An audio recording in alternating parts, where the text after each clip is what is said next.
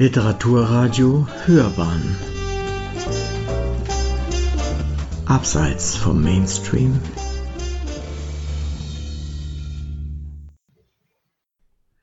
Literaturkritik.de Im Sprachsanatorium für kranke Wörter in Emine Sefgiöt Damas neuestem Roman Ein von Schatten begrenzter Raum teilen sich die Lebenden mit den Toten eine so wundervolle wie grausame Welt. Eine Rezension von Nora Eckert. Für mich ist es einer dieser Romane, in denen man sich leicht verlieren kann, denn er öffnet unendlich viele Türen mit noch mehr Geschichten dahinter und alles ist sinnlich greifbar, voller Wirklichkeit und zugleich angefüllt mit Tag- und Nachtträumen. Wenn jemand eine Reise tut, so kann er was erzählen, heißt ein im Volksmund beliebtes Zitat. Özdamars Reise dauert schon ein langes und bewegtes Leben an. Einem früheren Roman, in dem es um Kindheit und Jugend ging, gab sie dieses Bild als Titel. Das Leben ist eine Karawanserei, hat zwei Türen, aus einer kam ich rein, aus der anderen ging ich raus. Jetzt also sind es die Schattenräume, die in der literarischen Lebensbilanz eine Rolle spielen. Doch ohne Licht gibt es keinen Schatten. Deshalb ist von dem Licht mindestens genauso oft die Rede. Es geht immer von Menschen aus, wie Lichtblicke und Erleuchtungen. Dazu gehört ein erzählerisches Talent, das nie zu versagen scheint. Alles zusammen, die Fülle des Lebens und die Lust des Erzählens, steht für das literarische Gelingen.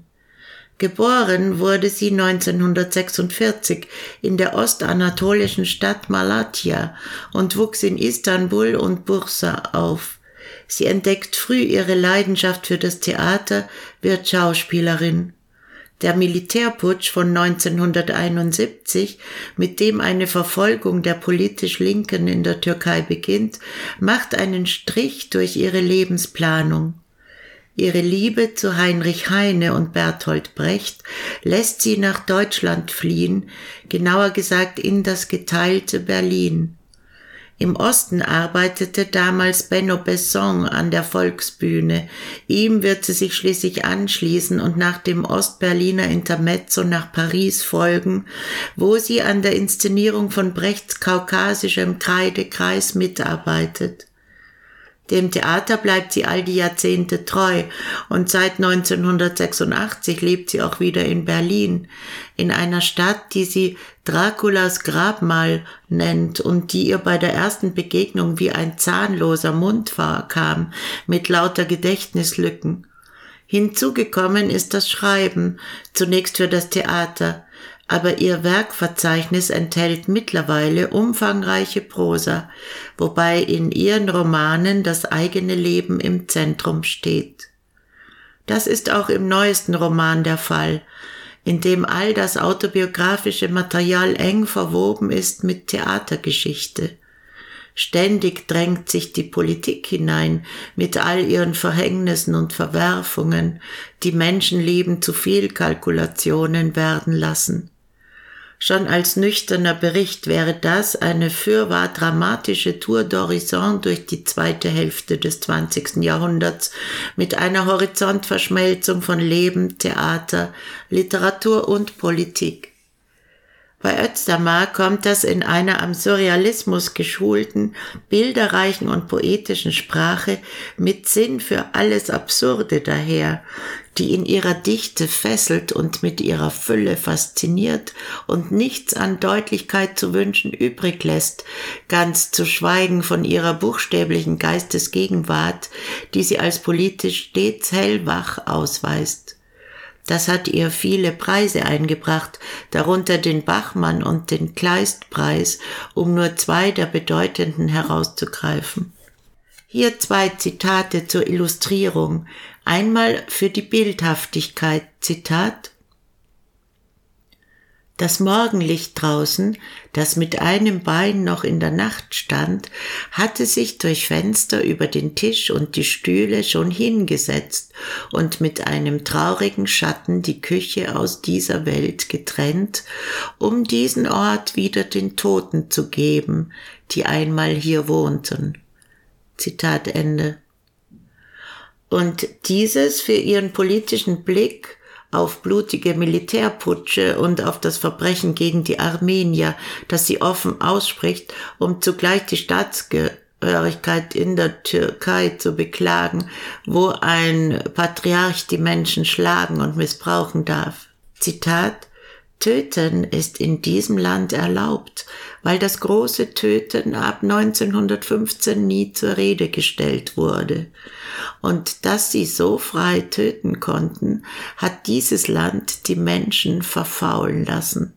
Während die Getöteten unter der Erde verfaulten, verfaulten über der Erde die Tötenden und Schweigenden. Zitat Ende. Der Roman verrät am Ende auch, was es mit den Schreiben bei ihr auf sich hat, um sich zugleich über jene Kritiker lustig zu machen, die sich in der Vergangenheit gern mit der Frage beschäftigten, was an ihrem Schreiben denn nun türkisch sei. Das ist so lächerlich wie neulich der Vorwurf einer geschmäcklerischen Kritik, es gäbe Längen in dem neuen Roman. Nun gut, er hat einen Umfang von 765 Seiten, ist also lang, aber Längen konnte ich nicht entdecken. Doch was bedeutet ihr das Schreiben? Als Özdamar in den 70ern nach Deutschland kam, brachte sie ihre kranken türkischen Wörter in der Hoffnung mit, sie heilen zu können. Denn bei Brecht lernte sie die richtigen Sätze, was sie als Rettung begriff, und so auch die beginnende Zusammenarbeit mit den Regisseuren Benno Besson und Matthias Langhoff. Zitat Das wunderbare deutsche Theater heilte auch meine krank gewordenen türkischen Wörter und versprach mir eine Utopie. Und jetzt, nach 30 Jahren, waren meine deutschen Wörter krank. Wohin? Wohin mit diesen krank gewordenen deutschen Wörtern? Ich sprach mit Karl auf Türkisch, ich sprach auf Französisch mit mir.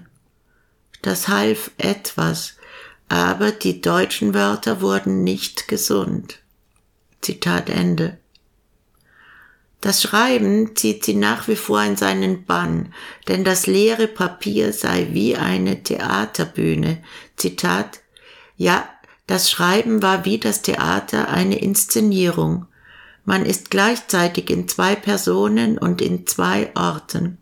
Man versucht mit Romanmitteln die Grenzen des Roman-Ichs zu verschieben, aber gleichzeitig verschiebt man seine eigenen Grenzen am Schreibtisch. Du bist das erste Ich und auf dem Papier ist das zweite Ich. Zitat Ende. Beide würden Geheimnisse miteinander austauschen. Im Übrigen erinnert das an einen Gedanken von Boto Strauß aus Paare Passanten, der davon sprach, wie man sich mit dem Schreiben nach und nach eine geistige Heimat schaffe, wo man eine natürliche nicht mehr besitzt. Auf Özdamars Leben scheint das in besonderer Weise zuzutreffen. Diese geistige Heimat gibt es immerhin, mitunter auch nur in der Erinnerung, wenn sie beispielsweise aus einer Zeit in Istanbul berichtet, wo nationale Identitäten so gut wie keine Rolle spielten, wo keiner über das Griechisch, Armenisch oder Türkisch sein sprach. Dafür kursierten Namen wie Pasolini, Fellini, Antonioni, Gramsci, Godard, Sartre, Camus, Buñuel, Nassim Hikmet, die Helden ihrer Jugend. Zitat, es ging immer ums Glücklichwerden. Jeder liebte seine Freunde, wollte, dass die anderen lachten, diese Nächte liebten, Geschichten erzählten, damit das Lachen nie aufhörte. Zitat Ende. Und wenn ihre Großmütter seltsame Sätze sprachen wie Sie kommen, Sie kommen uns abholen, dann klang das nur komisch aber schon bald wurde daraus blutige Realität. Wer aus dieser linken Community aus Angst vor dem Militär und den nationalistischen grauen Wölfen nach Europa verschwand, verwandelte sich unversehens und wurde, was bis dahin keine Rolle spielte, mit einmal jüdisch oder armenisch oder was auch immer. Özdamar entschied sich für Deutschland und das erste, was sie dann auf Deutsch las, war Kafka. Sie begreift recht schnell, dass der beste Türke, der als Türke verkleidete Deutsche sei. Und auf einer deutschen Bühne sei eine türkische Frau nichts weiter als eine türkische Frau, und die sei nun mal eine Putzfrau. Tatsächlich spielte sie diese Rolle und machte darin Karriere, als sie den Putzlappen gegen eine Bohnermaschine tauschte. Die Sache wurde schließlich zum Witz, und behielt dennoch ein Stück Ressentiment als Wahrheit.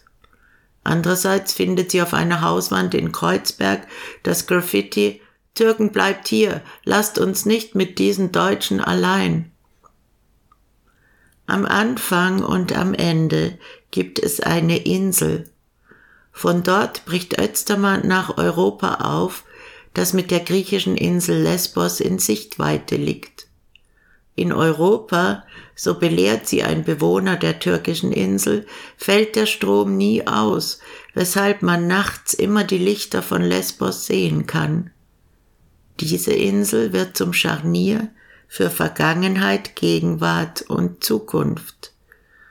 Zitat 1923 wurden die türkischen Griechen von hier nach Lesbos und Kreta transportiert und die griechischen Türken, die jahrhundertelang in Griechenland auf Lesbos und Kreta gelebt hatten, hierher auf die Insel geholt.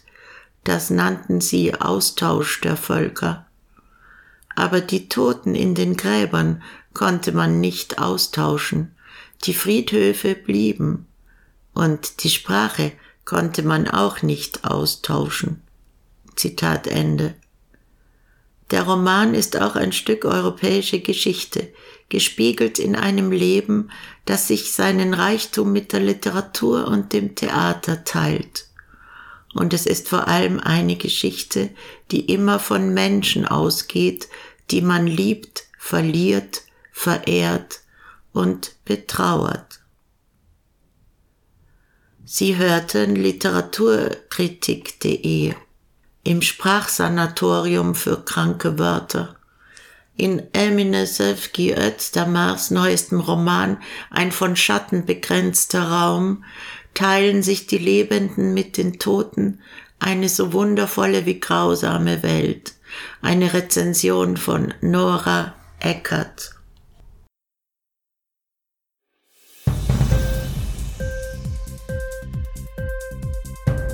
Dir die Sendung gefallen? Literatur pur, ja, das sind wir. Natürlich auch als Podcast. Hier kannst du unsere Podcasts hören. Anchor, Spotify, Apple Podcasts, iTunes, Google Podcasts, Radio.de und viele andere mehr.